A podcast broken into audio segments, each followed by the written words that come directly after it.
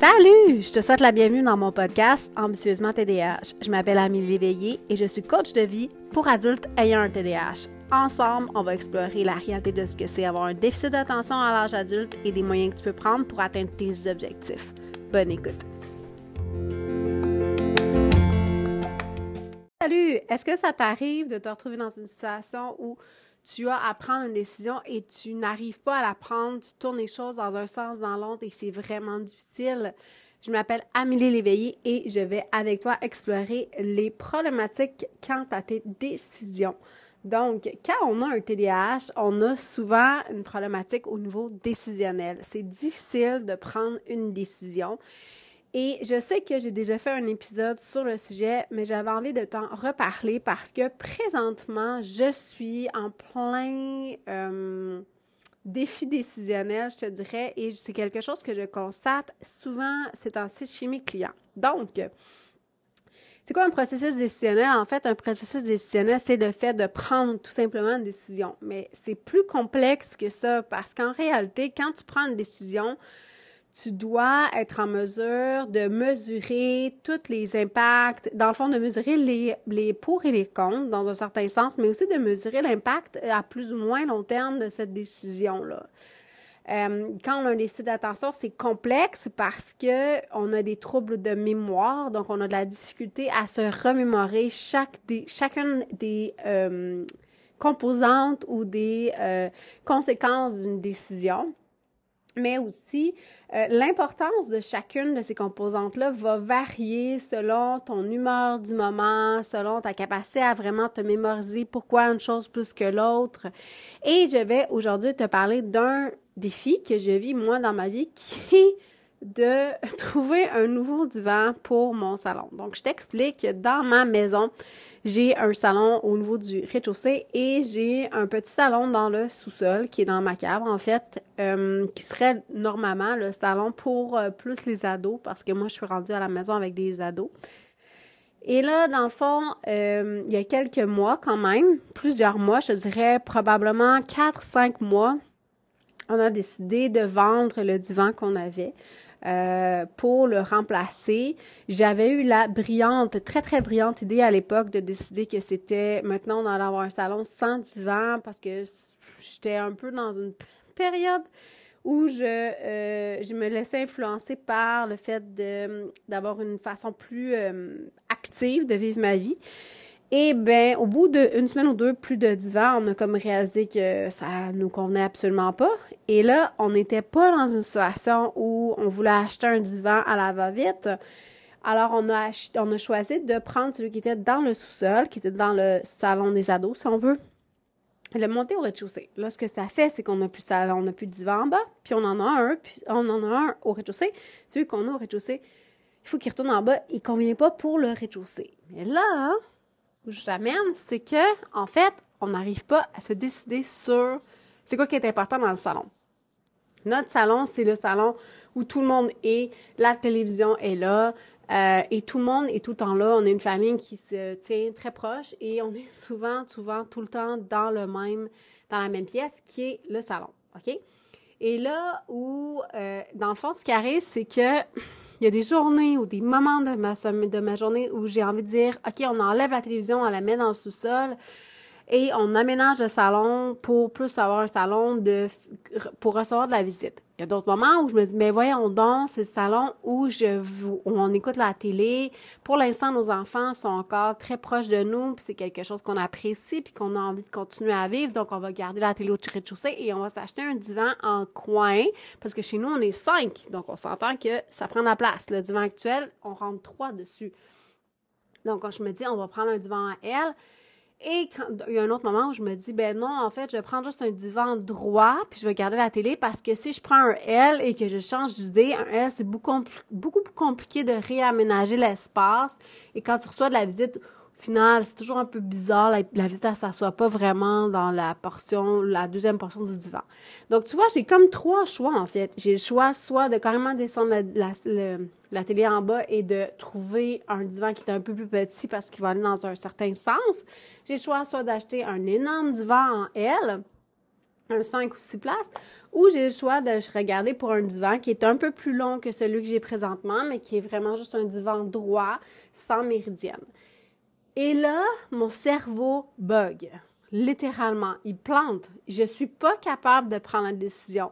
Ça fait, je te jure, des mois que j'épluche tous les sites internet de divan. Je me suis quand même fixé un budget, donc je peux pas acheter, je regarde pas euh, n'importe quel site euh, parce que c'est au-dessus du budget que j'ai fixé. Et comme je suis aussi, je connais ma, ma façon de fonctionner, je suis quelqu'un qui change d'idée, ben, pas qui change d'idée, mais qui a envie, qui a besoin de changer les choses quand même assez souvent. Euh, pour moi, dépenser plusieurs dizaines de milliers sur un divan, ça m'écœure un peu, ça m'énerve un peu parce que justement, comme je dis, j'ai un historique de changer soit la disposition du salon, changer euh, les couleurs, changer plein de choses.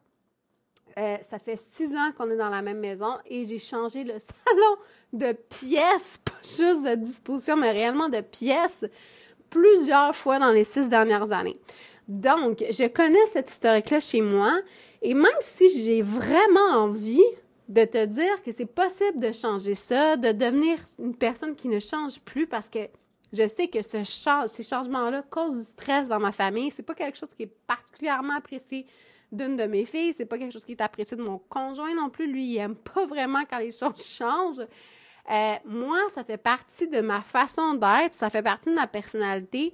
Et euh, je crois vraiment que pour être bien avec mon TDAH, pour être bien dans certains aspects de ma vie, comme la stabilité de ma vie de couple, comme la stabilité dans mon travail. J'ai besoin, j'ai envie de poursuivre le travail que je fais, le, le coaching pendant plusieurs années. J'ai besoin de me laisser cet espace-là de changement dans certaines choses dans ma vie.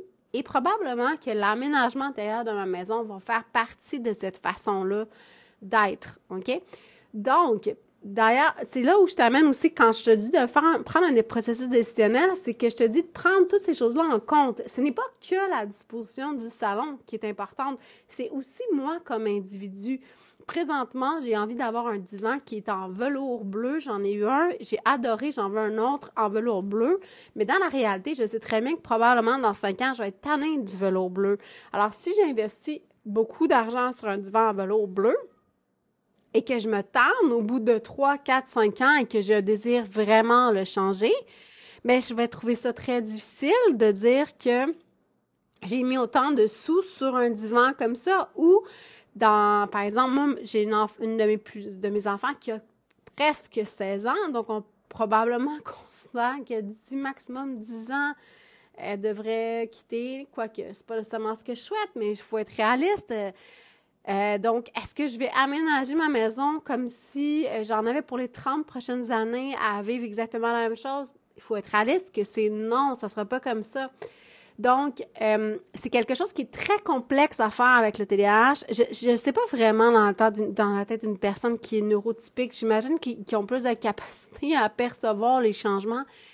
Mais dans mon cas, j'ai comme l'impression que ce que je vis présentement, c'est ce que je vais vivre toute ma vie. Mais dans la réalité, je sais que c'est pas vrai puisque euh, moi, j'ai 42 ans présentement. Donc, en 2023, j'ai 42 ans. J'ai eu des enfants. Ma première fille, je l'ai eue euh, en 2007. Donc, j'ai eu une vie avant. Il y a eu beaucoup, beaucoup, de changements dans cette vie-là avant d'avoir mes enfants. Et depuis que mes enfants sont là, mais les choses ont changé. Ne serait-ce que l'enfant vieillit, les choses changent, on doit s'adapter. Et ça, c'est quelque chose que je trouve important de prendre en compte. Mais quand on prend une décision, c'est difficile parce que moi, j'ai l'impression d'être tellement dans l'ici maintenant, dans le OK en ce moment, de quoi j'ai besoin maintenant, maintenant, maintenant. Si moi, j'écoute juste le maintenant, j'achète un très gros divan qui prend toute la place, dont je vais me tanner dans six mois, un an, deux ans. OK? Et il y a là aussi qui c'est difficile, c'est qu'autant je pense que c'est important de prendre en compte mon profil d'individu qui est d'avoir envie de changer de divan, mais autant en même temps, ça devient lourd d'avoir l'impression que hmm, je peux pas vraiment prendre la décision d'acheter ce que j'ai vraiment envie parce que j'ai l'historique de toujours changer. Est-ce que j'ai la solution pour toi aujourd'hui? Est-ce que j'ai la solution de mon questionnement Je pense que ce que je, ce que je vais choisir, c'est probablement un divan droit un peu plus long euh, pour nous permettre d'être tous assis. Et là, c'est à, c'est à, c'est à voir, là. C'est une saga, vraiment, cette histoire-là. Mais là, pourquoi je t'en parle aujourd'hui? C'est parce que ce que je t'explique, c'est que c'est quelque chose, je crois, qui est fréquent et une des bonnes stratégies à faire dans ce temps-là, c'est de verbaliser ce que tu vis à quelqu'un qui a une opinion qui est neutre. Donc, de prendre le temps de parler de ça avec quelqu'un qui n'a pas d'intérêt dans un sens ou dans l'autre par rapport, ou qui n'a pas nécessairement non plus de jugement par rapport à tes, options, tes choix ou euh, tes envies. Pourquoi je dis neutre? C'est parce que malheureusement, quand on fait un processus verbal, quand on prend le temps de verbaliser ce qu'on pense, ça donne un peu l'occasion à la personne de d'influencer par ses questions, ou par ses commentaires ou par ses solutions ce que tu penses.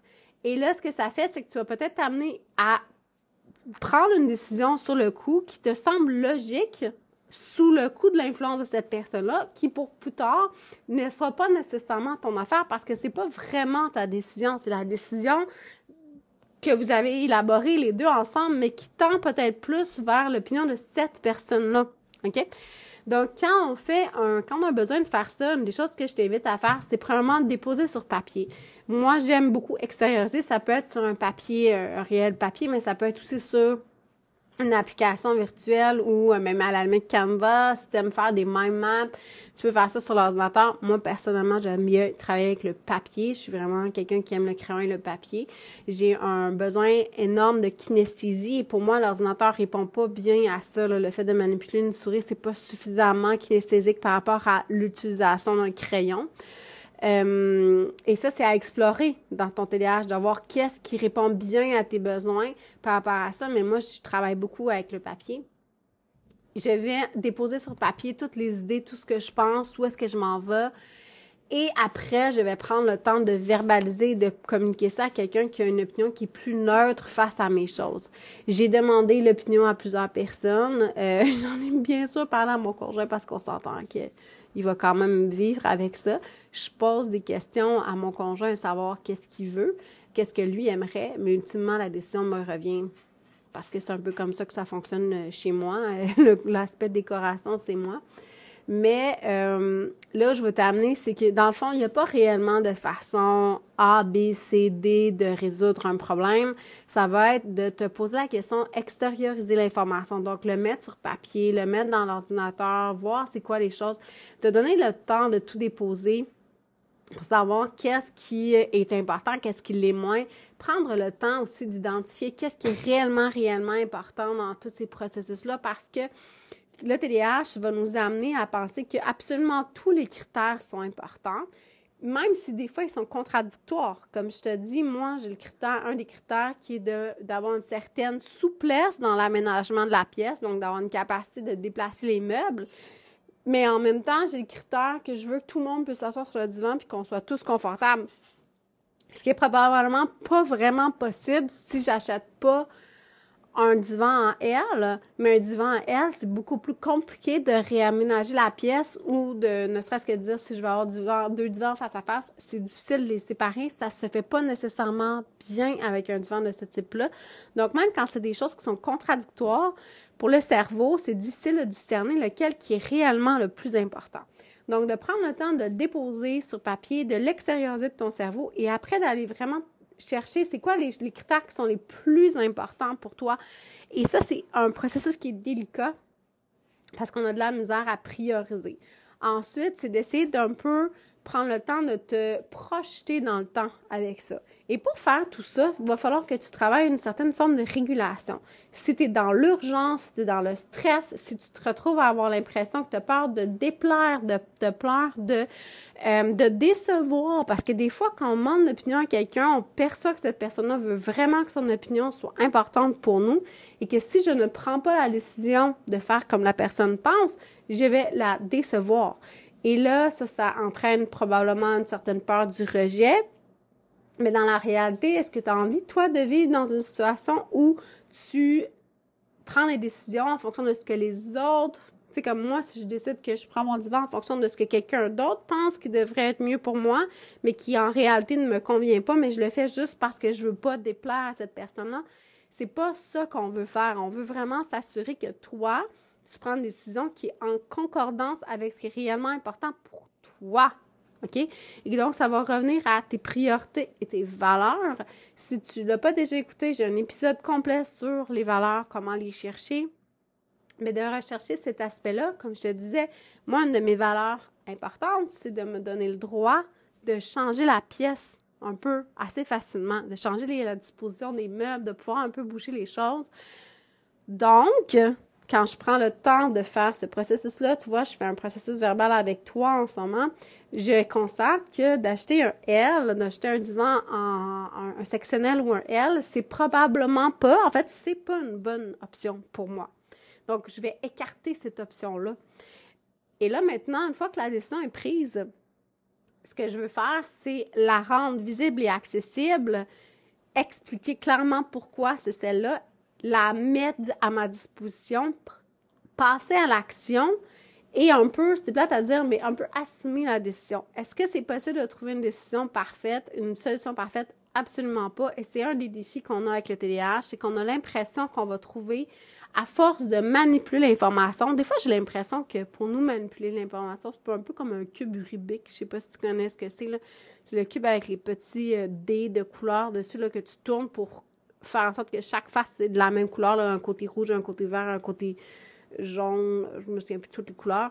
Mais... Euh, c'est comme si on s'imaginait qu'en force de manipuler l'information dans notre tête, on allait finir par arriver à une solution qui va faire l'unanimité. Je te le dis tout de suite, c'est impossible une solution qui fait l'unanimité. C'est impossible parce qu'on a tous des goûts différents, on a tous des opinions différentes, on a toutes des façons de percevoir les choses qui sont très différentes, mais aussi on a une réalité que ce que tu es en train de vivre maintenant, il y a des chances que ça soit différent dans six mois, un an, deux ans, quatre ans. OK? Donc, de prendre une décision en pensant que cette décision-là va faire va, être la même pour les 52 prochaines années, c'est impossible.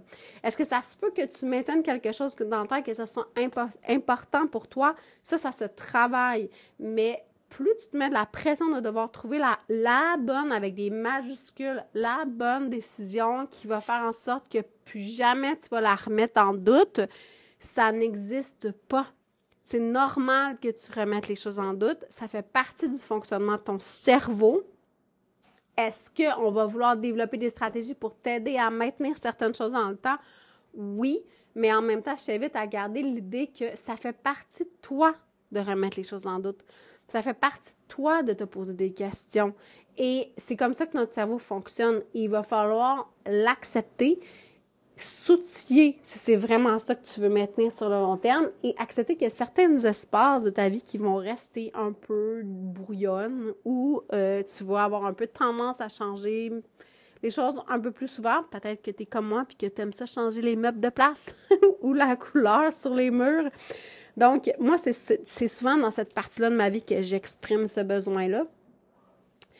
Et il, faut apprendre à valser un peu avec ça c'est de là où je t'amène à penser à qu'est-ce qui est réellement prioritaire pour toi, qu'est-ce qui est vraiment une valeur profonde pour toi, qu'est-ce que tu cherches à obtenir dans ça.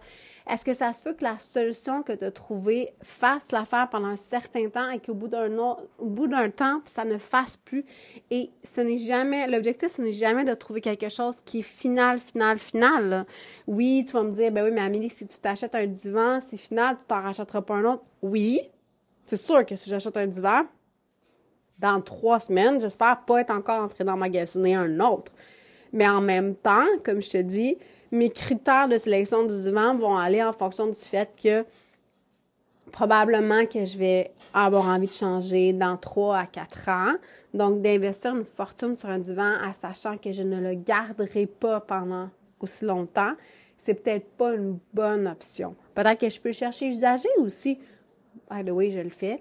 Mais ça se peut que euh, de trouver une alternative moins dispendieuse fasse plus mon affaire dans cette situation-là. Et là, je te parle de cette histoire-là parce que ce que je veux t'exprimer et te démontrer, en fait, c'est que c'est pas parce que je suis outillée, c'est pas parce que je sais ce que j'ai à faire que c'est plus facile à faire. C'est pas parce que je suis coach que je sais comment gérer mon TDAH, que je suis médicamentée, que je suis bien outillée, que je suis bien entourée, que je n'ai pas ce genre de problème-là. Je fais vraiment rire mon conjoint. Euh, par rapport à cette situation-là parce que lui, il comprend absolument pas pourquoi c'est un aussi gros casse-tête pour moi parce que c'est ça revêt pas la même valeur sentimentale. Lui, c'est pas compliqué. Si je lui donnais la décision, il, trouverait quelque chose, ça serait fini final, puis il l'achèterait, puis ça serait fini. Moi, je fonctionne pas comme ça. Fait c'est là où c'est important quand tu prends une décision de prendre le temps de sonder qui tu es, comme qu'est-ce qui est important pour toi, qu'est-ce que tu es prête à accepter, qu'est-ce que tu n'es pas prêt à accepter et de prendre une décision qui est la plus en accord avec cette chose, avec ces choses-là, parce qu'elle n'existe pas cette décision-là parfaite. Donc, il n'existe pas ce divan-là parfait. Je ne le trouverai pas parce qu'il parce qu'il existe tout simplement pas. OK? Euh, il va toujours avoir probablement quelque chose qui va pas être exactement comme je le voudrais, qui va, mais même s'il était exactement comme je le voudrais maintenant, qu'il y a des chances que dans six mois, un an, deux ans, je me dise, ah, ça aurait été le fun qu'il soit de même, ah, ça aurait été le fun qu'il soit de même, ah, ça aurait été le fun qu'il soit pas comme ça ou pas comme ci ou. C'est sûr que ça va arriver. Surtout qu'aujourd'hui, on est, on vit dans une société, on vit dans une époque où on se fait énormément influencer. Puis là, j'ai des guillemets, puis tu me vois pas, mais il y a des guillemets dans les airs. Les réseaux sociaux, euh, Facebook, Instagram, TikTok, tous ces réseaux-là, YouTube, Pinterest. Pinterest, c'est une source d'inspiration, entre guillemets, qui finit souvent par générer des envies. La, le fonctionnement de la société, le capitalisme est basé sur le renouvellement sans cesse, le changement en tant que tel sans cesse de nos besoins. Et euh, je crois que les gens qui ont un déficit d'attention, on est plus fragile à ça, on est beaucoup plus fragile au marketing, on est plus fragile au faux mot, le fear of missing out. On a cette urgence-là de, d'être à jour, en fait. Mais comme ça travaille contre nous, parce que maintenant, la mode va plus vite, les tendances vont plus vite, c'est sûr que tu vas te faire amener à être influencé vers une direction qu'il y a un an, deux ans, tu ne pensais même pas aller dans cette direction-là. Donc, c'est impossible de projeter l'avenir, de devenir l'avenir. Et en cherchant à trouver une solution qui va convenir à absolument tous les scénarios que tu peux t'imaginer, c'est impossible parce qu'en réalité, tu n'as aucune idée de ce qui s'en vient. Ben, peut-être que tu as une certaine idée, mais ce que je veux dire, c'est si je reprends l'exemple du divan, j'en ai aucune idée quelle tendance de salon, quelle couleur va être à la mode dans cinq ans, parce que je te jure que dans, cinq ans, ça sera plus bleu, puis peut-être même qu'en ce moment, tu es déjà chez toi en train de te dire Ah, le bleu, c'est pas cette date. si j'ai des designers qui m'écoutent, ça se peut que tu penses que le bleu est déjà passé date. C'est c'est très, très possible. Peut-être que c'est le vert qui s'en vient en mode. J'en ai aucune idée. Moi, j'aime pas trop le vert, mais, mais dans cinq ans, peut-être que je vais vraiment aimer le vert. Donc, il y, a des, il y a des choses qui sont proches de nous, mais aussi on se fait influencer par des sources extérieures, par les choses qu'on voit. On est dans cette société-là et c'est facile de se laisser un peu emporter là-dedans et c'est facile de changer d'idée. Donc, je t'invite à laisser cette place-là dans ta décision, de dire, écoute, ce n'est pas la fin du monde si cette décision-là n'est pas parfaite.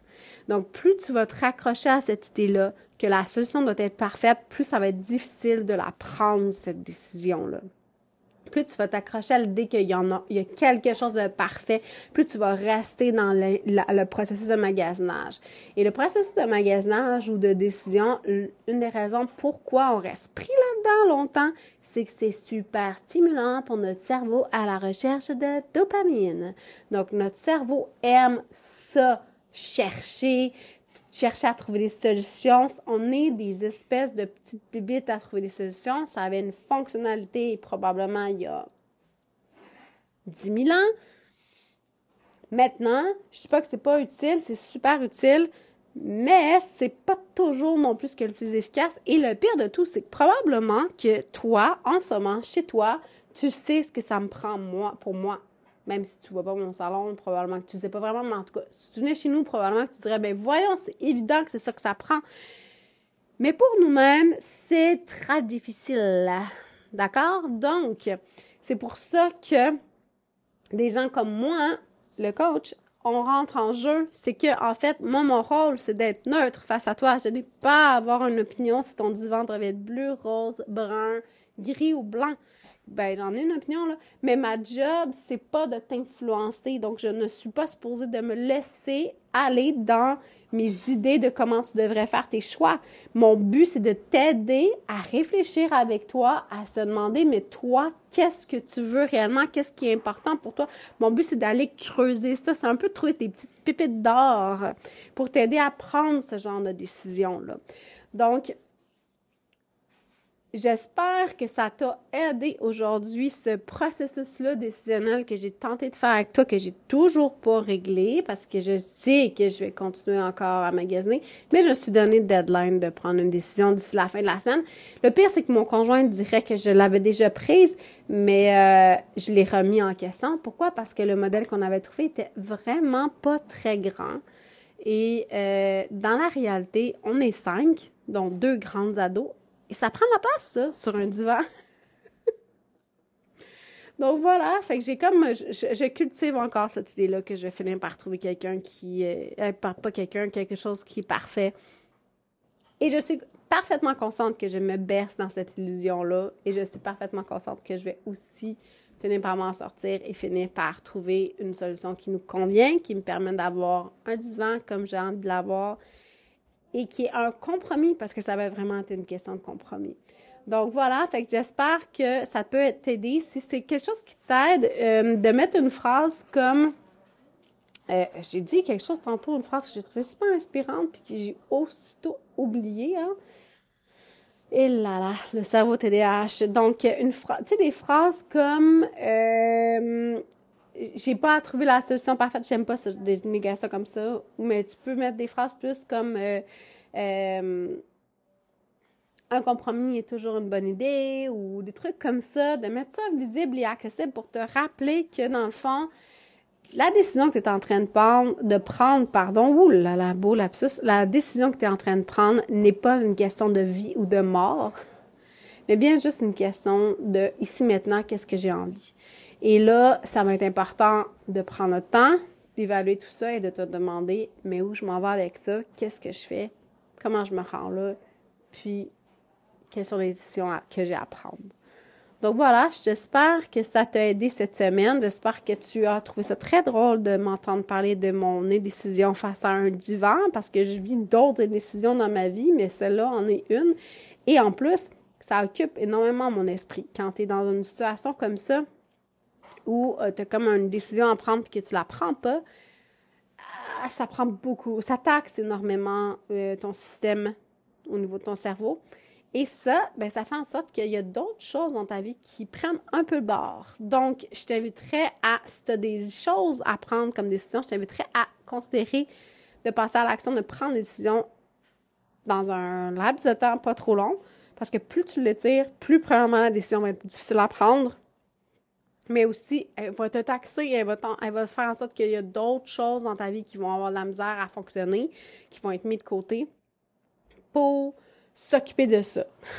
Sais-tu combien d'heures j'ai passé à magasiner un divan sur Internet au lieu de d'écrire des articles de blog ou de créer des systèmes pour ma compagnie ou de faire à manger ou faire plein d'autres choses qui sont super. Ne serait-ce que de faire du macramé. Si ça fait un bout de temps que tu me suis, tu sais que j'aime faire du macramé, ben j'ai pas le temps de faire du macramé parce que je magasine un divan.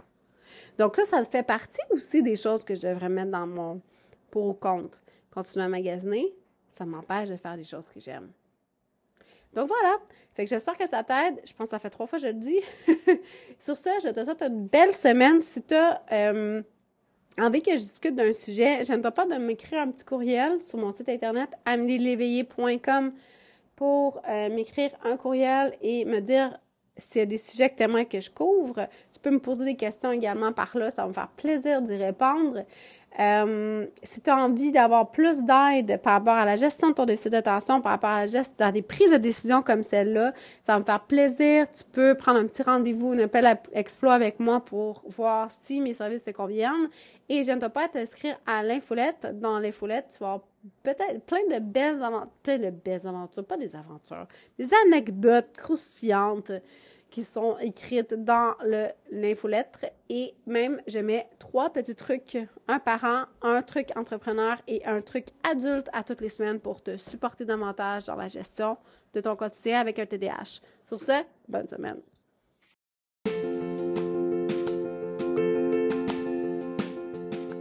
C'est tout pour cette semaine. J'espère que tu as apprécié l'épisode. Si tu l'as aimé, partage-le, laisse-moi un commentaire, je les lis tous, mets-moi un beau 5 étoiles et abonne-toi à mon podcast. Ça m'aide énormément à faire connaître le podcast auprès de d'autres gens qui vivent comme toi avec un TDAH. Tu peux également me trouver sur YouTube à Ambitieusement TDAH ou sur mon site web à amélieléveillé.com. N'oublie pas de t'inscrire à mon infolette où je partage plein de détails croustillants sur ma vie et ma gestion de mon TDAH. Bonne semaine!